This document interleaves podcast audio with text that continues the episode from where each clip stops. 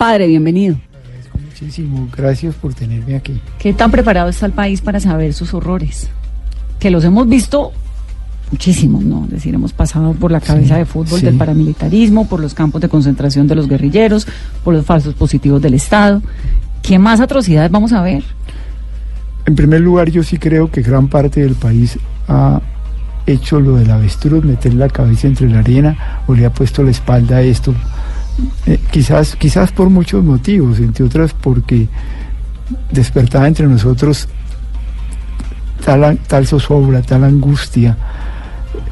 Pero yo también creo y, y muchas veces he querido expresarlo así, por una crisis espiritual muy profunda de todos nosotros en este país permitir que hubieran pasado más de 2.000 masacres, que se llevaran más de 17.000 niños a la guerra, que estuviésemos en el escenario de los falsos positivos, que es un, un golpe tan hondo, para, incluso para nuestro ejército, que, que tuviésemos más de 30.000 secuestros, que los desplazados pasaron los 7 millones de personas, que a los campesinos les quitaron casi 8 millones de hectáreas. 90 mil desaparecidos casi, ¿no? Casi 90 mil desaparecidos. ¿Cómo es posible que el país no reaccionó?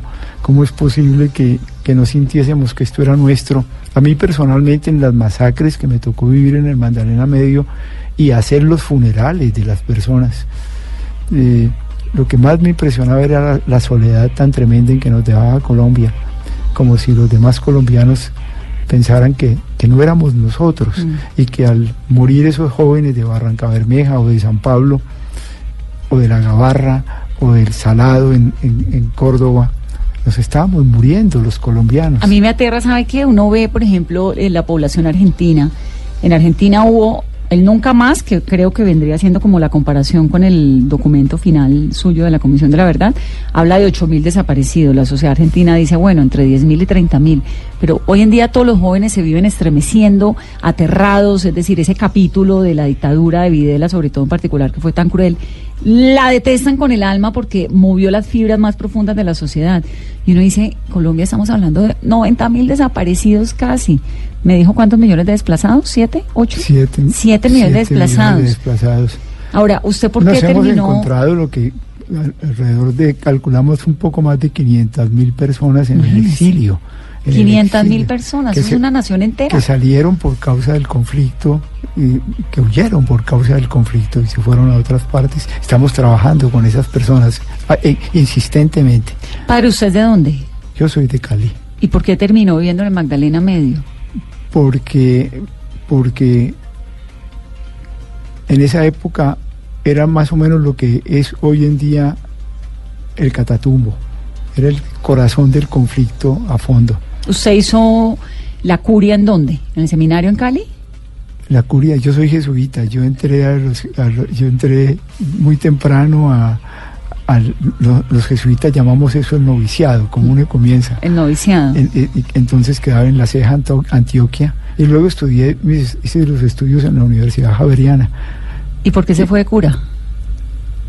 Ah, esa es una pregunta muy, muy honda y muy por, por una no vaya a decir que por una pena de amor, porque hasta ahí llegó. No, no, no, no, no, no, al contrario, por un, por un, por un impacto personal muy hondo, de muy, de, muy joven, de, del misterio del amor que, que nos regala esta maravilla de la vida y que se expresa, por supuesto, pues a través de las, de las mujeres y de los hombres y de los niños y del paisaje. Y eso me conmovió mucho y, y, y eso me llevó, pues dentro de la cultura nuestra, a buscar ese misterio. Mi familia era muy cercana a los jesuitas y y entré a buscarlo entre los jesuitas y, lo he buscado siempre. ¿A los cuántos años? Uy, cuando empecé era un niño de 16 años. ¿Se fue de a los 16 años? de la casa, de una familia preciosa que, he querido siempre, que éramos siete hermanos. ¿Y qué fue ese misterio? ¿Se enamoró? No, pues el, el, eh, el, impacto espiritual del amor, del amor espiritual profundo, de, de y la, y la búsqueda de ese, de, ese, de ese misterio de amor, pues te da fuerza espiritual para, para realmente buscar el misterio más hondo que está a la base de nosotros mismos. Eh, y lo he buscado toda la vida. ese es un misterio que tiene un problema y es, es una presencia en la ausencia, siempre, ¿verdad? Porque tú, pero, pero que te lleva a ti a, profundizar en el silencio y en la meditación y te acerca mucho a todos los seres humanos porque en el fondo todos, todos dependemos, todos venimos, todos en el fondo somos un acto de amor, de, de un misterio que nunca entenderemos. Padre, ¿y usted entra al sacerdocio y en algún momento se arrepiente de haber estado ahí?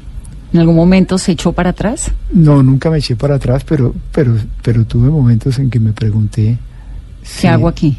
Sí, tuve momentos de, de, de, dudas, pero no para decirme voy, sino que siempre sentí en el fondo que a pesar de las dificultades y de las dudas, había una intención de fondo que me pedía que siguiera.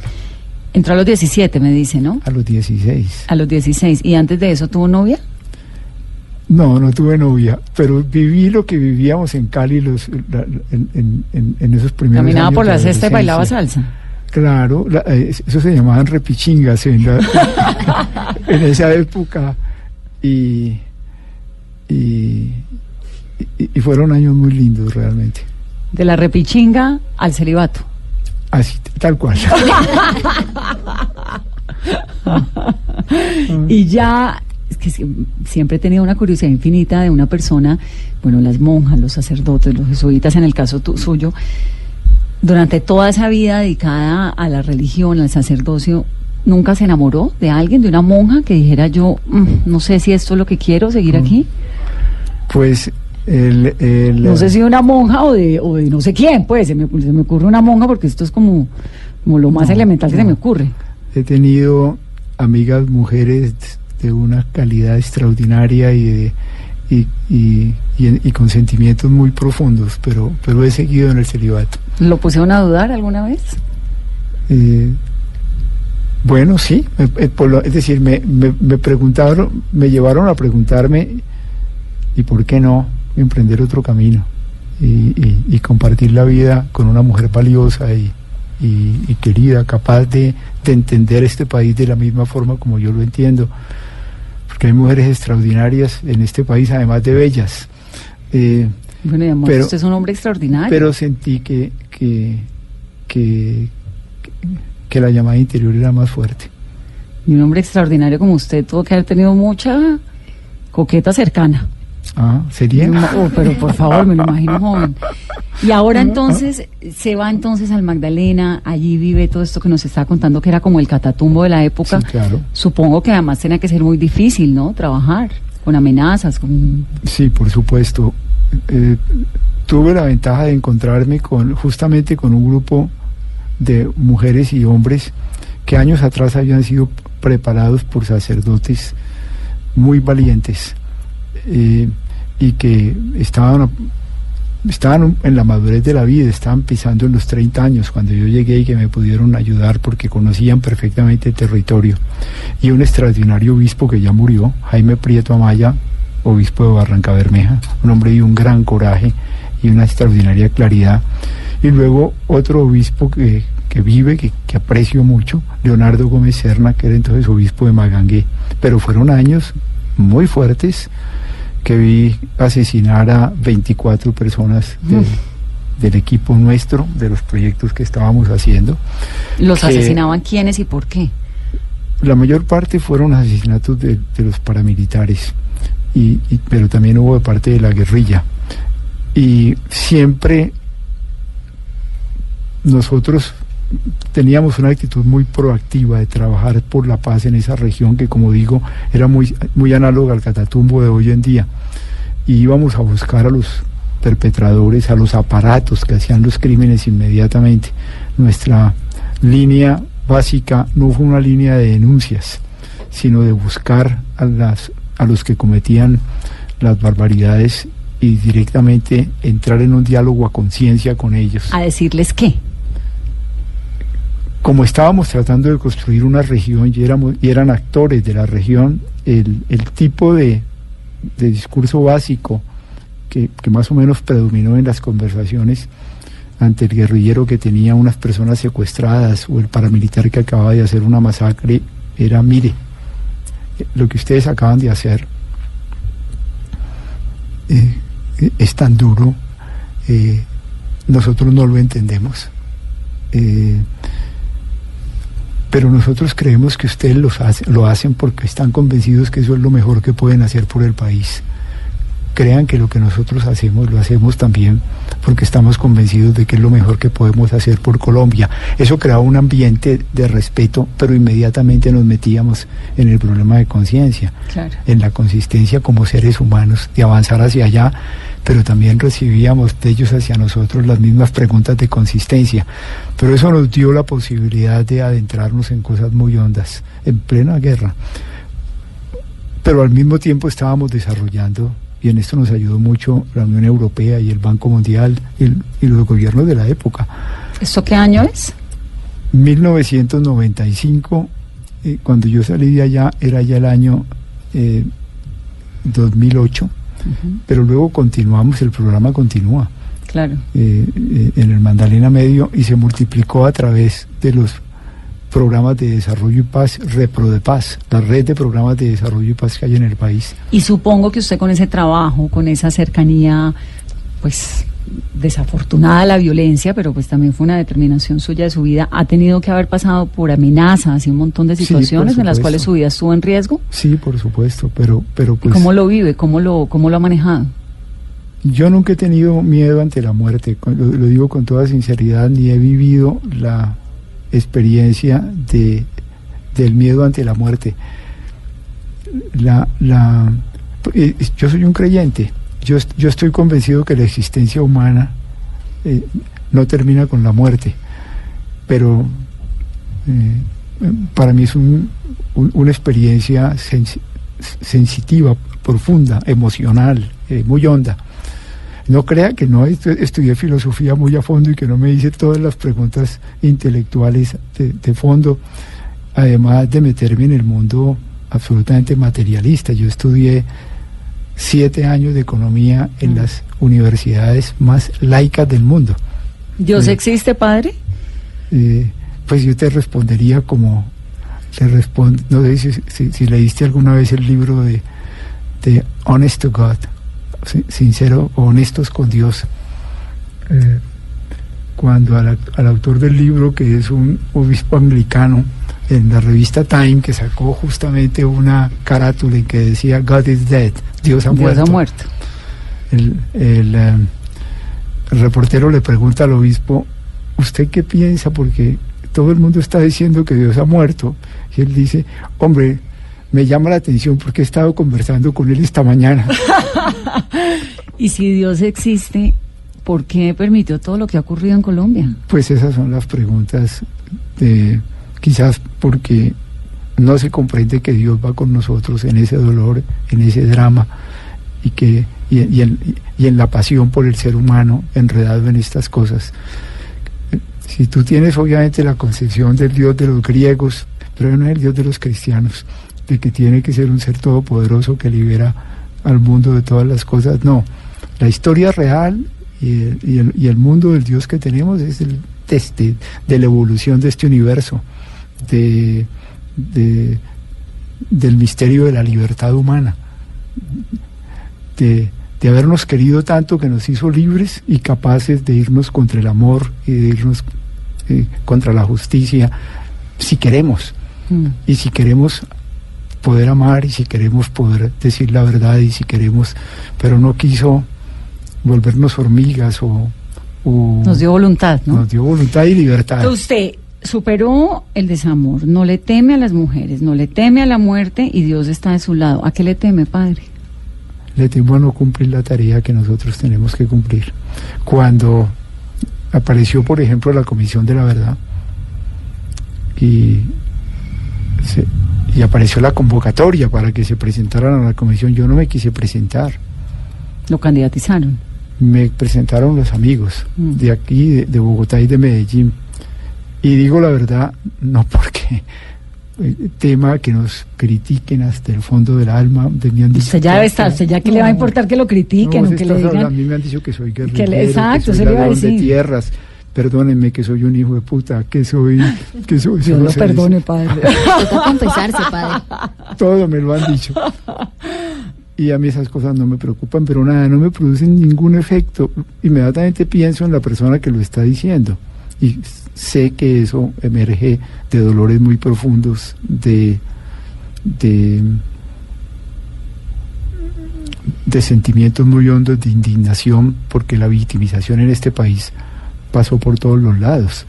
Eh, tampoco me preocupa que, que, que, haya que morir en este, en este esfuerzo. Por eso en la comisión nosotros hemos eso me gusta mucho de los comisionados. Nosotros no aceptamos o no hemos aceptado, podemos hacerlo, el Estado nos lo tiene que ofrecer, eh, protección personal, pero eh, a mí eso, eso me preocupa, pues no me preocupa porque yo como les decía, no, eso no me, eso no me, no me, no me desgasta para nada. Me preocupa es que no seamos capaces de cumplir una tarea tan difícil. como contar la verdad. Como lograr que el país encuentre una verdad que, que le haga sentido a este país nuestro. ¿Cómo garantizan ustedes que quien acuda a la Comisión de la Verdad va a decir la verdad? No necesariamente, pues tienen una de la casa de la verdad, no sé, en Nariño, y va una persona, una señora y echa un cuento y de pronto el cuento no es cierto. ¿Cómo garantizan ustedes que es verdad lo que dicen? No, en primer lugar nosotros sabemos que la memoria y el relato no es la verdad pero que no se puede llegar a la verdad sin esos relatos. Ah, eso es una frase linda. La memoria y el relato no es la verdad, pero no se puede llegar a la verdad sin la memoria y el relato.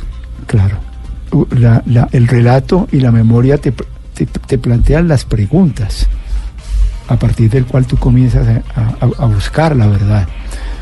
Pero por eso nosotros tenemos la obligación de contrastar no solamente testimonios que recibamos, sino estudios, interpretaciones, eh, esfuerzos de presentación de lo que pasó en el conflicto que se han hecho muchísimos en Colombia para tratar de clarificar las cosas.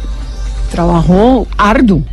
Padre, ¿y qué va a pasar después de tres años en los que ustedes en las casas de la verdad van a recibir todos los testimonios? ¿Qué va a pasar después? Nosotros vamos a hacer un par de cosas básicamente. En primer lugar, y lo que a mí me parece más importante, contribuir con eso y durante todo el proceso a que trabajemos no por la verdad de la comisión. ¿Quiénes somos nosotros para decirle a FECODE cuál es la verdad de FECODE, o para decirle a los militares cuál es la verdad de los militares, o decirle a los empresarios bananeros cuál es la verdad de los empresarios bananeros. Nosotros lo que queremos es movilizar el país a que enfrente su verdad, a que contemos lo que realmente nos pasó en el conflicto, a confrontar esos distintos puntos de vista para tratar de encontrar un país que quede movilizado por la verdad, eh, convencido de que solo así podemos encontrar los caminos para que esta locura no siga.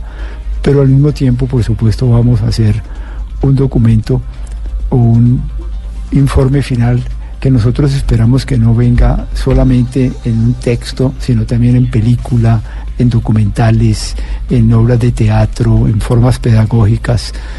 Ahora, em, una de las de nuestros grandes desafíos es cómo logramos establecer estas verdades que muchas cosas, en, no pocas cosas van a ser verdades dolorosas. Piensen que nosotros tenemos que establecer responsabilidades del Estado, pues, responsabilidades de gobiernos, responsabilidades de todos los actores del responsabilidades de actores, no señalamientos personales, pero sí ahí hay una fuerza que hay que poner en juego cuando nosotros tratamos de explicar por qué se produjeron, por ejemplo, masacres en un determinado territorio durante un tiempo. Esas verdades es el punto que quisiera decir.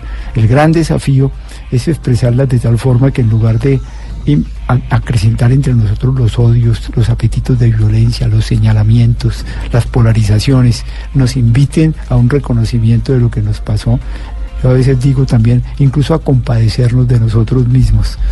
Que no, no, que pesar este país tan roto. Que pesar este país tan roto. Padre, gracias y mucha suerte con esa comisión. Tiene una responsabilidad histórica en sus hombros, pero me da la sensación de que está acostumbrado a tenerlas. Pues mira, yo lo que hago es muchísimas gracias por esta invitación y vamos a necesitar mucho de ustedes. Aquí está su casa, que viene cuando quiera. Aquí volveré. Aquí lo espero, padre. Marisa, por Gracias. favor. Gracias por la invitación.